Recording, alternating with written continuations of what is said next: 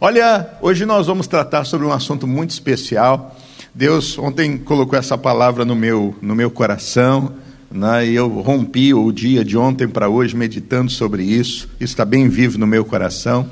E eu quero compartilhar algo de Deus com você, porque nós somos filhos. Somos ou não somos? Somos. E nós não somos filhos bastardos, meu irmão. Nós somos filhos legítimos. E é muito importante nós termos essa consciência. Mas, mesmo sendo filhos, há uma pergunta que eu quero, nesse princípio de culto, deixar ao coração: Que tipo de filho nós temos sido? Que tipo de filho nós temos sido? João capítulo 1, 12, eu queria convidar você a abrir a sua Bíblia nesse texto, para que nós pudéssemos aqui iniciar a nossa mensagem de hoje. Evangelho de João, capítulo de número 1, versículo de número 12. João 1, 12. Olha o que diz aqui o texto sagrado. João 1, 12. Você pode ler comigo em nome de Jesus? Evangelho de João, capítulo 1, verso 12. Diz assim: Mas a todos quantos o receberam, deu-lhes o poder de serem feitos filhos de Deus, aos que creem no seu nome, os quais não nasceram do sangue, nem da vontade da carne, nem da vontade do varão, mas de Deus. Amém? Veja, todos nós, todos nós, sem exceção, meu irmão, fomos gerados pelo Senhor. Desde o princípio. Quem foi que criou o homem? Deus. Deus soprou sobre ele o fôlego da vida. E o homem, a partir de então, se torna alma vivente. E este homem criado por Deus, e a mulher também, Eva, criada por Deus, deram início à humanidade. Ou seja, Adão e Eva, gerados por Deus, passam agora a gerarem filhos. E a humanidade cresce. Mas chega um tempo que em Noé, chega um tempo que em Noé, novamente, Deus, ele acaba ah, trazendo uma nova geração. Porém, não podemos esquecer de que Noé, a sua esposa e os seus filhos eram filhos gerados desde o princípio por Adão e Eva, que foram gerados por Deus. O vínculo não se perde e a geração volta a crescer. Mas infelizmente a geração também se corrompe no meio do caminho. Homens deixam se levar pelos seus desejos, pelas suas vontades, pelas suas vaidades. E aí Deus envia o seu filho Jesus, o unigênito do Pai. E ele vem e morre em nosso favor, como nosso substituto. E através da sua morte, na qual nela fomos incluídos, e na sua ressurreição, no momento em que entendemos todo este processo, reconhecemos que na, lá atrás Adão pecou, reconhecemos que por conta do pecado originário de Adão, toda a humanidade pecou, nós nascemos em pecado, mas Jesus Cristo vem a esse mundo, o próprio Deus que vem como homem e se coloca como nosso substituto e nos compra novamente para Deus, o seu sangue nos lava e nos purifica. Quando passamos a entender isso e confessamos, porque com o coração se crê para a justiça e com a boca se faz confissão para quê? Para salvação. E diante desse entendimento, nós nos chegamos diante do Pai e falamos: Senhor, eu te recebo na minha vida, eu te assumo em minha vida, eu reconheço, tu és o meu Senhor, tu és o meu Salvador, tu és o único. A todos quantos o receberam, Deus deu-lhes o poder de serem o quê? filhos. Ou seja, Deus ele faz com que a posição pela qual desde o princípio é gerada no homem, e Deus tinha este cuidado, Deus conversava com o homem, Deus na viração do dia falava com o homem, né? Deus cuidava do homem, e nós vemos isso em todo o processo da criação. Né? Deus, ele forma os anjos, né? Deus, ele cria o homem, Deus, de alguma forma, ele escolhe a Israel, né? Deus, ele ah, nos recebe à medida que nós tomamos uma decisão, nos dando o poder de sermos filhos. Então, independente de qual seja a forma ao longo do tempo na qual Deus ele age, a verdade é que todos nós somos filhos. Todos nós somos filhos. E Deus ele restabelece essa condição.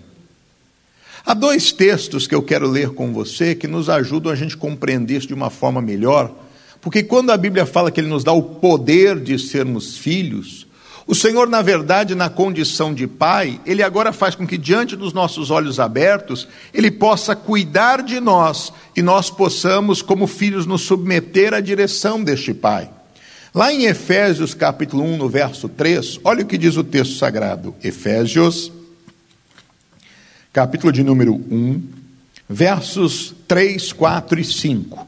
Olha o que diz o texto sagrado. Efésios capítulo 1, versos 3, 4 e 5. Diz assim: Olha, bendito Deus e Pai de nosso Senhor Jesus Cristo, o qual nos abençoou com todas as bênçãos espirituais nos lugares celestiais em Cristo, como também nos elegeu nele antes da fundação do mundo, para que fôssemos santos e irrepreensíveis diante dele em amor e nos predestinou para filhos de adoção por Jesus Cristo, para por si mesmo, segundo o beneplácito de Sua vontade, para louvor e glória da Sua graça, pela qual nos fez agradáveis assim no amado. Amém? Romanos 8,15, eu queria que você lesse esse outro texto comigo. Romanos, capítulo de número 8, verso de número 15. Volta um pouquinho na sua Bíblia. Romanos 8,15. Romanos 8,15. Diz assim o texto sagrado: Porque não recebestes o espírito de escravidão, para outra vez estardes em temor, mas recebeste o espírito de adoção de filhos, pela qual clamamos o quê? Abba, Pai. Então veja, quando a Bíblia Sagrada fala que o Senhor ele nos predestina para adoção, ele nos dá a, a, a um espírito e nos traz para adoção, não quer dizer que nós somos filhos de um outro pai e esse outro pai nos rejeitou e ele agora, que é um bom pai, nos adota para cuidar da nossa vida. Não, porque todos nós, desde o princípio, fomos gerados por Deus. A criação do homem é feita por Deus, a vida dele é dada pelo próprio Deus. Mas o que é que Deus quer dizer? É que nós, mesmo sendo filhos, nós caminhamos desgarrados por conta do pecado, não entendendo a nossa real posição. E Deus, no seu grande amor, sempre buscou esse cuidado e deixa claro que em Jesus Ele nos traria novamente para debaixo desta autoridade, Ele nos traria novamente para esta condição de filho, na qual, assim como um pai adota um filho, e a partir de então esse filho passa a ser não mais filho adotado, mas filho legítimo. Inclusive, hoje no próprio direito é assim. No passado havia distinção no direito entre um filho que era adotado e um filho que era legítimo. A posição até para herança era diferente. Hoje isso não existe mais. Filho é filho. Filho é filho. Então o Senhor, nesse momento, ele deixa claro isso: olha, através de Jesus, a posição vai ser restabelecida. Então, se você me assumir, se você me aceitar, se você compreender esta obra, então você vai passar a ter o poder de filho. O apóstolo Paulo compreendia bem esse entendimento. Veja que a Bíblia Sagrada, ela foi escrita em períodos diferentes, e muitos contextos do que diz a Bíblia Sagrada é de acordo com o contexto da qual eles viviam. Então é importante a gente entender isso. Paulo, ele era um cidadão romano. Paulo conhecia bem as leis de Roma. E veja, quando a gente olha para, por exemplo, o, o direito romano, e a gente vê a maneira como era conduzida a questão da paternidade romana, a gente vê que aquilo que Paulo escreve nos ajuda a compreender melhor o que é esse sentido de adoção na qual Deus ele fala ao nosso coração para que a gente assuma essa posição de filho. Lá em Gálatas 4, vamos ler isso aqui, e eu quero depois explicar como que é essa questão romana, para que você entenda o que a palavra de Deus está dizendo e o contexto do que o próprio apóstolo Paulo sabia e conhecendo descreveu esse texto para nos ajudar a compreendermos que a nossa posição é a de filhos e a de filhos legítimos quando nós tomamos uma decisão real por Cristo Jesus. Gálatas capítulo 4, versículos 1 e seguintes. Gálatas, capítulo 4, versículos 1 e seguintes. Quem já achou, diga amém. Vamos ler juntos, meus irmãos. Gálatas 4, versos 1 e seguintes. Acompanhe comigo a leitura. Diz: Digo, pois, que todo tempo em que o herdeiro é menino, em nada difere do servo, ainda que seja senhor de tudo mas está debaixo de tutores e curadores até o tempo determinado pelo Pai.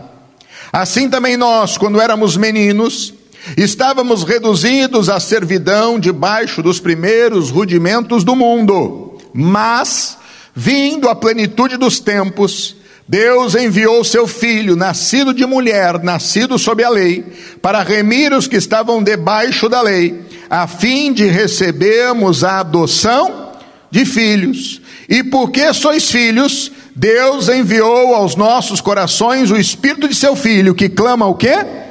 Abba, Pai. Paulo, nesse momento, com a sabedoria que o Espírito Santo lhe dá, ele consegue transcrever isso de uma forma clara. Por quê? Deixa eu explicar como é que funcionava em Roma para você entender. O direito romano, a família patriarcal, que é o modelo que a gente conhece, né, e que a gente segue e a gente, e a gente vive, o que, que acontece? Quando nascia-se um filho, no direito romano, o pai ele tinha a titularidade, um poder absoluto sobre a família. Ou seja, ele era aquele que tinha todos os direitos, ele era aquele que tinha todas as responsabilidades. Um filho, ele fazia parte apenas de uma cadeia básica. Por isso que a Bíblia fala, né, o filho, ah, em nada ele difere do que? Do servo. Porque ele não tinha poder para nada. Ele não tinha poder para nada, ele não tinha poder de decisão nenhuma. Inclusive, o pai poderia até vendê-lo como escravo se quisesse, porque o poder era absoluto do pai. Quando o filho chegava a uma certa idade, geralmente seus 14, 15 anos, o que é que o pai ele fazia? O pai ele pegava este filho e o apresentava a partir de então à sociedade. Ele era colocado uma toga sobre ele, e o pai pegava todos os seus amigos e todas as pessoas conhecidas e caminhava com seu filho para apresentá-lo à sociedade para dizer que a partir de então, aquele filho estava agora sendo promovido, vamos dizer assim, à posição real de filho, e agora estava sendo introduzido à sociedade, e a partir daquele momento ele passaria a ter os seus direitos como cidadão, ele passaria a ter os seus direitos e as suas obrigações. E quando isso acontecia, o pai, para terminar, fazia uma festa e apresentava, dizendo aqui: Eis aqui um filho de Roma. Porque ele passava a partir de então a ser contado como um homem daquele lugar. Ele passava a assumir essa responsabilidade. Por isso que Paulo diz: enquanto ele é menino de nada, por mais que seja senhor de tudo, mas porque aonde eles viviam, a lei não lhe dava poder para nada, era apenas uma parte básica da família. Até que chegava um momento em que ele era oficialmente introduzido à sociedade, e aí ele passava a ser visto de uma forma diferente. A mesma coisa, nós sempre fomos filhos, mas infelizmente, meus irmãos, fomos crescendo como servos e como escravos do pecado, até que a gente toma uma decisão e quando a gente toma uma decisão, a gente passa a ter agora o poder de filho. A gente passa agora a sair daquela posição na qual nós não conhecíamos e compreendíamos, aonde muitas vezes estávamos subjugados ou escravizados, e mesmo sendo filhos de Deus, mesmo tendo uma autoridade, mas não usávamos como tal, porque não nos sentíamos prontos ou capazes, ou então ninguém havia nos ensinado sobre isso, mas agora a luz brilha no nosso coração. A gente entende a obra de Deus, a gente toma uma decisão por Jesus e a gente agora agora passa a ter livre acesso ao trono do Pai. Até então, a gente vivia preso na religião, achando que a gente tinha que fazer sacrifícios, achando que a gente tinha ah, que fazer penitências, achando que a gente tinha que fazer tantas coisas para agradar a Deus. E hoje a gente entende que não, porque hoje a gente passa a receber esse poder de filho. A gente entende que Deus agora, Ele é um bom Pai e Ele vai cuidar e zelar da nossa vida, como sempre tentou fazer, mas nós nunca valorizamos, mas agora nós entendemos: opa, agora eu sou filho, e como filho, eu agora legitimamente eu também sou herdeiro. Agora eu não tenho mais uma posição qualquer, agora eu tenho uma posição privilegiada, e agora, como tal, eu vou viver. Eu sou filho de Deus, e você? Também. Nós somos herdeiros de Deus, co-herdeiros com Cristo. Primeira coisa que é importante entendermos é isso: nós somos filhos. E somos filhos legítimos. Ninguém aqui é bastardo. Ninguém aqui é filho de outro pai e agora está sendo adotado por Deus. Não. Legitimamente você é filho de Deus. Mas você não tinha assumido esta posição. E agora você assume, porque agora você entende. Agora você compreende. Agora você chegou num ponto onde você tem entendimento, tem maturidade. Agora as coisas estão claras para você. Mas nós precisamos ver que tipo de filhos nós estamos sendo. Porque tudo bem, somos filhos e todo mundo concorda com isso. Amém? Ou tem alguém aqui que não é filho de Deus? Bom, todo mundo é. Todo mundo entende isso. Opa, eu tomei uma decisão. Agora, que tipo de filho, meu irmão, é que nós temos sido? E aqui é um ponto que a gente precisa buscar entender de Deus. Para quê? Se nós não estivermos sendo um filho como aquele na qual devemos ser, que nós possamos buscar de Deus mudança. Até porque, pessoal, tem filho que infelizmente desonra. Tem filho que desonra. Olha o que diz Gênesis capítulo ah, de número 9. Vamos lá. Tem filho que desonra. Gênesis, capítulo de número 9, verso de número 22. Gênesis 9, 22.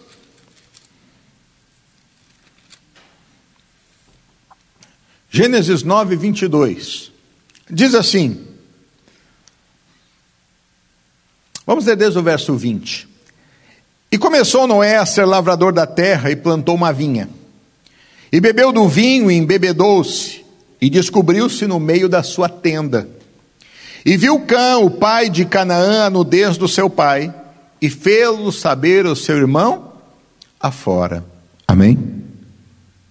Cã, meus irmãos, quando viu o estado do seu pai, Noé plantou de uma vinha, ou seja, começou a produzir vinho, mas acabou de alguma forma vendo esse vinho fermentar e ele acabou bebendo deste vinho a profusão e acabou se embebedando. E a pessoa, quando se embebeda e ela sai de si, ela faz coisas, meu irmão, inimagináveis. Eu não sei se alguém aqui, em algum momento da vida, já se embebedou, né? mas quem se embebedou sabe às vezes a pessoa faz passar vergonha, não é verdade? Fala coisas que não deveria falar, faz coisas que não deveria fazer, né? e acaba fazendo vexame. Né? Traz vergonha para quem está do seu lado. Você caminhar com uma pessoa que está bêbada, né? a pessoa passa até vergonha, vê o estado dela, enfim. Ele, quando viu o pai naquela situação, a primeira coisa que ele faz é ver a nudez do pai, mas querer contar para os irmãos. Ao invés de querer ajudar o pai a se livrar daquela situação, ele acabou ridicularizando o seu pai pela forma como fez. há filhos que desonram, meus irmãos. Há filhos que desonram. Porque ao invés de quererem ajudar, ao contrário, preferem zombar, preferem ridicularizar. Ao invés de poderem fazer de tudo para que se mantenha e se conserve aquela base, não estão dando a mínima para ela ou para aquilo que vai acontecer. E ele começa a espalhar aos irmãos: Olha, viu nosso pai lá, ó. Nosso pai está lá caído, bêbado, olha lá, ó, está pelado lá, olha que vergonha, e não sei o quê. Quando a posição do filho, meu irmão, não é a de desonrar o pai, mas a posição de um filho é de honrar o pai. Diferente dele, de um filho que desonra, há o filho que honra. Olha o que diz o versículo de número 23. Diz, Gênesis 9, 23. Então, tomaram Sem e Jafé uma capa, puseram-na sobre os ombros, sobre os seus ombros, e indo virados para trás, cobriram a nudez do seu pai, e os seus rostos eram virados, de maneira que não viram a nudez do seu pai. Meu irmão, eles honraram o pai. Porque a Bíblia diz que o filho não pode ver a nudez do pai, a filha não pode ver a nudez da mãe, né? a, a, a, a, sobrinha não pode ver a nudez da tia, o irmão não pode ver a nudez do irmão. A Bíblia é clara, é um capítulo todo que trata sobre isso. Ou seja, eles olharam aquele estado que o pai estava, não como uma forma de rir. É igual quando a gente vê que alguém vai e cai. Às vezes a nossa primeira reação é rir, às vezes a pessoa se arrebentou lá, né? Em vez da gente cuidar, a gente primeiro para e ri, não, não consegue se controlar. Parece engraçado, mas é engraçado para quem vê, mas para quem caiu. E às vezes aquele tombo, meu irmão, pode gerar um problema muito sério. Né? Pode gerar fraturas muito sérias, consequências muito sérias. Então, a gente tem que tomar cuidado, porque o primeiro passo é ir ajudar, o primeiro passo é ir cuidar. O que, que eles fizeram? Botaram uma capa nos ombros, viram onde o pai estava. Nós não vamos descobrir a nudez do nosso pai. Nosso pai bebeu, nosso pai errou, mas o nosso pai precisa ser cuidado. Ele não precisa ser achincalhado nesse momento. Vieram de costas e cobriram o pai, para que a sua nudez não fosse vista. Tem filho que desonra, mas tem filho que honra. Quando Noé se recupera daquele pileque que ele tomou lá, passou aquele, aquele período e ele tomou a consciência, e ele disse: O que, que aconteceu? Falaram para ele: Olha, o cão ele viu que o senhor estava nu e saiu falando para os outros. Né? E o Senhor e o Jafé cobriram. O que, que ele fez? Maldito seja Cã. Na mesma hora amaldiçoou a geração do filho. E a geração de Cã foi amaldiçoada. Mas a geração de Sem e de Jafé foi abençoada. E a gente vê na história, a gente vê na história se cumprir o que aconteceu. Quando Abraão ele assume a posição de pai das nações, a gente vê que a geração de Sem está prevalecendo sobre a geração de Cã e de Jafé. E a gente vê ao longo da história, a gente vê as gerações assumindo a posição que Deus determina ou seja, se tornando titulares da bênção de Deus, se tornando titulares da bênção do Senhor. Aí aparecem, infelizmente, mensageiros do Satanás para querer dizer que a geração de Cã é geração a, a, que, que são de pessoas que têm cor e que. Aí aparece esse, esse monte de, de história maligna que não tem nada a ver com isso. Porque a condição aqui é espiritual, meu irmão. O que a gente está falando é de dar prosseguimento à titularidade da bênção. Porque assim como Deus abençoou a Noé, a bênção seria através das gerações. Só que acontece, a geração de cão não teve esta bênção. Eles não se tornaram essas pessoas que tiveram esse protagonismo espiritual que a Bíblia Sagrada ela traz, como aconteceu com a geração de Sem e a geração de Jafé, na qual pessoas que foram geradas ali assumiram esse protagonismo e tomaram posse daquilo que lhe foi determinado. Então é importante a gente entender isso para que se a gente ouvir histórias contrárias, e aí a gente ouve essas histórias que deram origem à questão de racismos, essas coisas, a gente repudie isso com veemência, a ponto de dizer, isso tudo que você está falando não tem nada a ver, porque a Bíblia Sagrada trata de uma forma diferente de todas essas coisas. E todos nós, independentes de raça, independentes de cor de pele, todos nós somos iguais. Fomos criados à imagem e à semelhança de Deus. Isso independe de qualquer coisa. Porque aí você já quebra por terra essa malignidade que inventaram por aí sobre, sobre esse assunto. Então, meu irmão, não seja filho que desonra, mas seja filho que honra. Filho que em todo tempo, meu irmão, deu bom testemunho a respeito do Deus na qual você serve. Dê bom testemunho a respeito do Senhor na qual você o ama. Porque muitas vezes você pode buscar por algo e aparentemente não acontecer.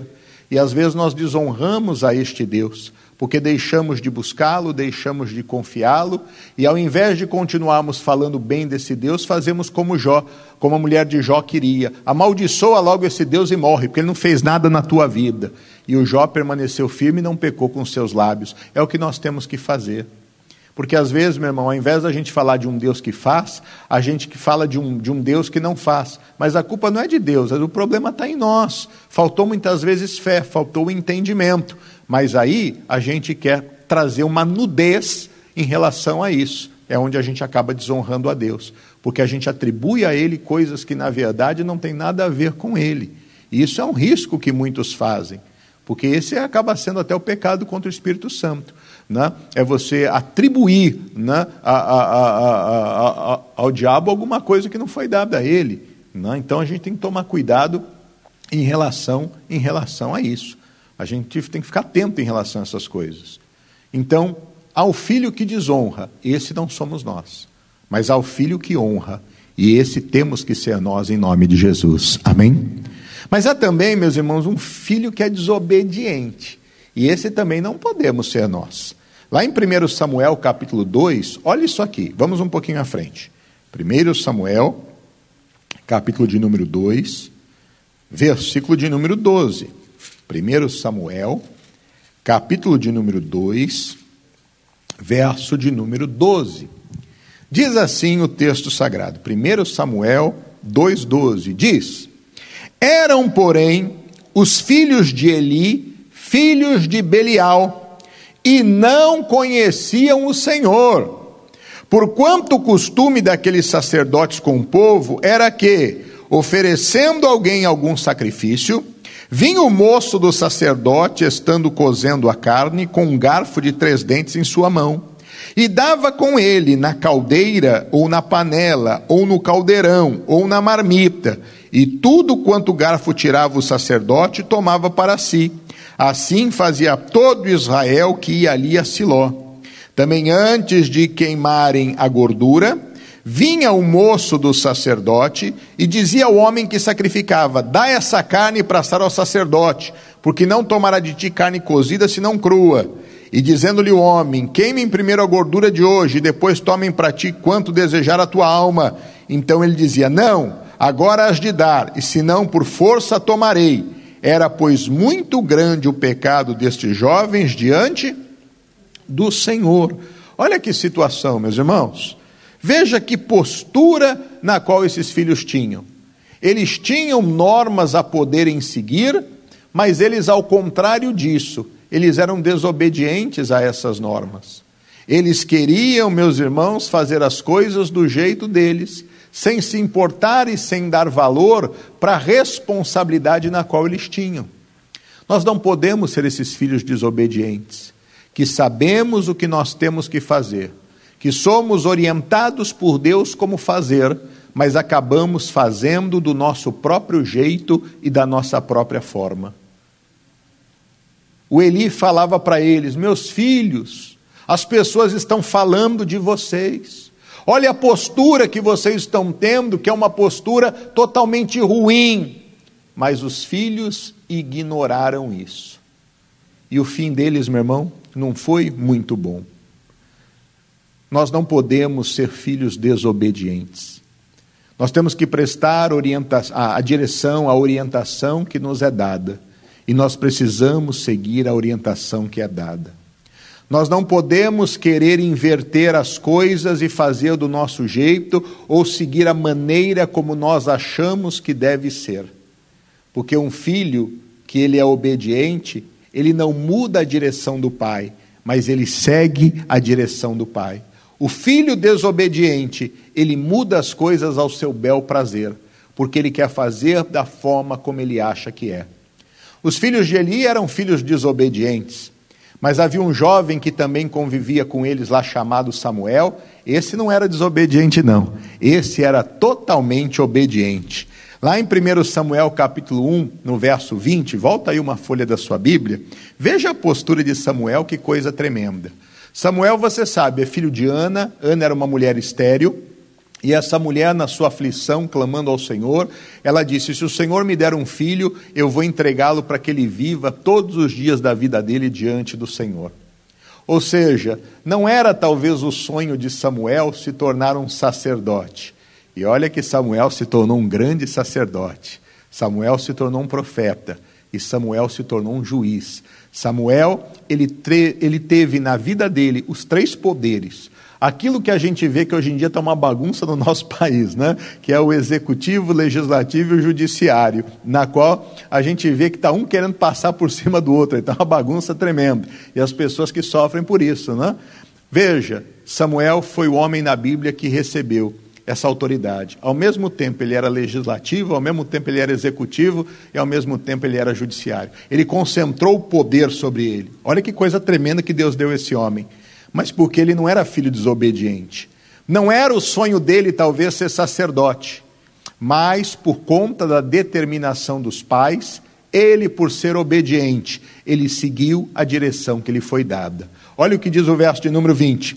E sucedeu que, passando algum tempo, Ana concebeu e teve um filho, e chamou o seu nome Samuel, porque dizia ela: Tenho pedido ao Senhor e subiu aquele homem Eucana com toda a sua casa a sacrificar ao Senhor, ao sacrifício anual e cumprir o seu voto. Porém, Ana não subiu, mas disse a seu marido: Quando o menino for desmamado, então levarei para que apareça perante o Senhor e lá fique para para sempre. Olha que coisa tremenda. E Eucana, seu marido, lhe disse: Faz o que bem te parecer aos teus olhos. Fica até que o desmames. Então somente confirme o Senhor a sua palavra. Assim ficou a mulher e deu leite a seu filho até que desmamou. E havendo desmamado, levou consigo com três bezerros e uma efa de farinha e um odre de vinho, e o trouxe à casa do Senhor a Siló. E era o menino ainda muito criança. E degolaram um bezerro, e assim trouxeram o menino a Eli. E disse ela: Ah, meu senhor, viva a tua alma, meu senhor. Eu sou aquela mulher que aqui esteve contigo para orar ao Senhor. Por esse menino orava eu, e o Senhor me concedeu a minha petição que eu lhe tinha pedido, pelo que também ao Senhor eu entreguei, por todos os dias que viver, pois o Senhor foi pedido e ele ali adorou ao Senhor. Meu irmão, um filho obediente, ele é aquele que, quando recebe uma diretriz do pai, ele a segue. E ele tem condição de renunciar os seus próprios sonhos por saber da importância de seguir uma orientação do pai. Assim devemos ser nós. Porque muitas vezes, meu irmão, Deus nos conduz a caminhos e a gente não entende, a gente não compreende. Eu tinha os meus sonhos pessoais daquilo que eu almejaria ser. Talvez, meu irmão, né, eu poderia ter dito ao Senhor, ao chamado que Ele me deu, não. E poderia estar atuando na área que talvez aquilo eu achasse que me deleitaria. Poderia ter tido sucesso, sim ou não mas estaria vivendo a minha própria vontade diferente daquilo que o Pai tem para mim. Hoje eu posso dizer que eu sou uma pessoa muito mais do que realizada por ter dito sim a Ele, por ter negado a minha própria vontade e por estar fazendo a obra dele. Eu fico olhando ao missionário Soares, que poderia ter aceito aquela bolsa para ir para Moscou fazer medicina e talvez seria um médico, muitas vezes conceituado ou um médico ah, ah, muito bom, mas no anonimato. Mas olha só o que Deus faz com esse homem, meus irmãos. E veja só quantas pessoas não têm sido abençoadas através do ministério que Deus deu a esse homem. Quantas pessoas têm sido geradas. Se hoje eu estou aqui pregando a vocês e muitos de vocês estão sendo alcançados, é porque um dia, né, este homem ele disse sim para o chamado de Deus, negando a sua própria vontade para poder seguir a vontade do Senhor. Samuel fez isso. Talvez aquilo que Samuel poderia projetar para a vida dele, achando que ali ele seria bem sucedido, Deus deu uma direção. E Samuel foi um dos maiores profetas, os maiores sacerdotes, os maiores juízes na, né, na qual o nosso Deus ele teve. Um homem que realmente foi honrado e grande diante de Deus, que viveu na sua vida honras, que viveu na sua vida crescimento, que viveu na sua vida tantas coisas tremendas. Não seja um filho desobediente, a ponto de querer fazer o que você acha que deve ser feito do seu jeito. Seja um filho obediente. Se submeta à vontade do Pai. Saiba que Deus sempre tem o melhor para você. Saiba que o pai sempre quer o melhor para o seu filho. E você, fazendo isso, você nunca vai perder nada. A Bíblia diz: não há ninguém, meu irmão, que tenha deixado pai, mãe, fazendas e que não receba nessa vida até cem vezes mais e também na eternidade. Vale a pena ser filho obediente. E muitas de vocês, meu irmão, muitos de vocês, talvez você que está aqui ou você que está em casa, muitas vezes Deus tem chamado você para que você possa avançar. Não pense que Deus ele chama só aquela pessoa que muitas vezes não tem trabalho, não tem profissão, não tem, ah, você vai ser meu servo, não. Muitas vezes Deus chama aquela pessoa que financeiramente está até muito bem, mas Deus quer usar essa pessoa de uma forma muito especial. Não seja filho desobediente, seja filho obediente, porque servindo a Deus, Ele tem muito mais para te dar e vai te colocar em lugar muito mais alto do que você imaginava ou poderia humanamente alcançar. O filho desobediente não somos nós, mas o filho obediente, esse somos nós em nome de Jesus. Amém? Mas há filhos, meus irmãos, que querem ser independentes. Olha o que diz Lucas, capítulo de número 15. Lucas, capítulo de número 15. Ah, não vejo a hora chegar a tal idade, sair de casa, quero casar, quero viver minha vida, não quero mais viver aqui dentro, agora eu sou livre, quem manda no meu nariz sou eu. Há filhos que querem ser independentes. Lucas, capítulo de número 15, verso de número 11. E disse: Um certo homem tinha dois filhos, e o mais moço deles disse ao pai: Pai, dá-me a parte da fazenda que me pertence e ele repartiu por eles a fazenda. E poucos dias depois, o filho mais novo, juntando tudo, partiu para a terra longínqua e ali desperdiçou a sua fazenda, vivendo dissolutamente. E havendo ele gastado tudo, houve naquela terra uma grande fome e começou a padecer necessidades. Tem filho que quer ser independente, quer se livrar das mãos do pai quer caminhar por conta própria. Mas estes, meu irmão, eles acabam muitas vezes quebrando a cara. Porque o pai tem experiência, o pai tem vivência. E isso é uma coisa que só os anos é que dão a ele. Só as experiências enfrentadas na vida é que lhe dão. É só a madurez é que lhe dá. Não queira ser um filho independente que faz as coisas, meu irmão, baseados no que você acha, sem consultar a Deus. Porque às vezes nós agimos como filho pródigo e nós queremos também, Deus, me dá isso, me dá aquilo, me dá aquilo resto. Não. Ou aquela frase, eu só preciso de saúde, o resto eu corro atrás. Ou seja, pode deixar que eu me viro, pode deixar que eu com as minhas próprias forças eu faço. Esse é o filho que quer ser independente. Mas é aquele, meu irmão, que muitas vezes faz investimentos e perde o que tem, é aquele que dá passos na vida em que depois as consequências vêm e muitas delas perduram e a vida inteira a pessoa tem que conviver com aquilo. Não dependem de Deus para nada, não falam com Deus ou não se colocam diante da vontade de Deus. Nós não temos que ser filhos independentes, mas nós precisamos entender que nós precisamos ser filhos dependentes do Pai. Porque nós não estamos dependendo de uma pessoa humana que hoje está aqui e amanhã não está, mas nós estamos dependendo de alguém que é eterno e que é o Criador e que é o Senhor de todas as coisas. Isaac é um grande exemplo disso para nós. Poderíamos ver o texto lá de Gênesis, capítulo 22, verso de número 5.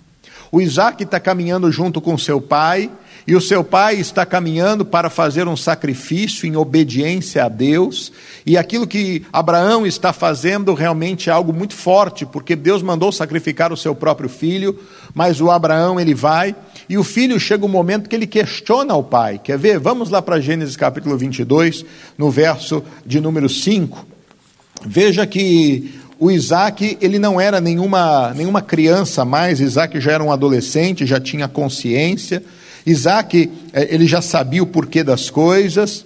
E chega uma fase na vida que os nossos filhos também têm os porquês, né? Por que isso, por que aquilo? E às vezes a gente até se enche, né? Porque, porque eu quero, né? Você já, já quer cortar a conversa, você não quer prosseguir em relação a isso mas é porque vão tendo consciência, então eles querem saber o porquê das coisas e a gente tem que ter a oportunidade nesse momento de ensinar. Não tenha falta de paciência com seu filho, meu irmão. Quando ele perguntar ou questionar, ensine, mostre para ele, porque essa é a nossa função, é ensinar os nossos filhos, orientar os nossos filhos, mostrar o porquê para eles, para que eles aprendam, para que eles entendam. Então Isaac tinha consciência das coisas, mas veja o que é um filho independente, um filho, meu irmão, que se submete a fazer aquilo que o pai lhe determina, que caminha junto, né? que, que quer caminhar junto, que quer estar junto. Olha o que diz aqui o capítulo 22, verso de número 5. Diz assim: E disse Abraão a seus moços: Ficai-vos aqui com o jumento, eu e o moço iremos até ali, e havendo adorado, tornaremos a vós. E tomou Abraão a lenha do holocausto e pô-la sobre Isaque, seu filho, e ele tomou o fogo e o cutelo na sua mão, e foram ambos juntos.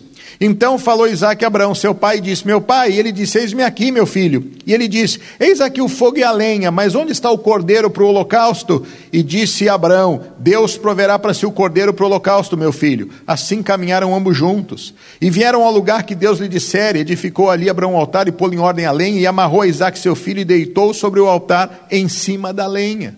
Veja, Isaac sabia que precisava de um holocausto, mas na dependência ah, do pai, é, o, o pai responde: O Senhor proverá para si. Então ele se submete a estar ali naquele altar como a oferta para ser colocada, sabendo que o seu pai já havia dito: Nós adoraremos e voltaremos juntos. Havia uma certeza no coração de Abraão, e isso fez com que essa certeza gerasse em Isaac também a convicção: eu posso estar ali, eu não preciso mais murmurar, eu não preciso mais questionar, eu posso me entregar e viver nessa dependência, porque o meu pai não vai falhar comigo, o meu pai não vai pisar na bola comigo, o meu pai não vai me abandonar, o meu pai ele não vai me sacrificar, ao contrário, ele sabe o que ele está fazendo, eu prefiro estar na vontade do meu pai. Meu irmão, é isso que nós temos que ser. Não seja um filho independente, seja um filho dependente. Um filho que crê que a vontade do teu Deus é soberana, um filho que reconhece que o teu pai tem o melhor para você, e muitas vezes algumas atitudes que ele possa ter que possam parecer estranhas, mas se você viver na dependência, na certeza de que aquilo está sendo dado, aquilo vai ser bom para você, aquilo vai trazer benefício para você, aquilo vai trazer vitória para a tua vida. Amém? Mas tem filhos, meu irmão, que no íntimo do seu coração vivem discordâncias. Volta lá para Gênesis, capítulo de número 15. Nós vamos ver agora o irmão do filho pródigo. Gênesis, capítulo de número 15. Ah, Gênesis, não, desculpa, Lucas, capítulo de número 15. Lucas, capítulo de número 15. Lucas, capítulo 15. Olha só, verso de número 28. Lucas, capítulo 15, verso de número 28. Lucas 15, 28. Quando ele soube que o irmão voltou e o pai mandou fazer uma festa para ele, olha o que aconteceu. O irmão mais velho. Mas ele se indignou e não queria entrar. E saindo o pai estava com ele. Mas respondendo ele, disse ao pai: Eis que eu te sirvo há tantos anos, sem nunca transgredir o teu mandamento, e nunca me deste um cabrito para alegrar-me com os meus amigos.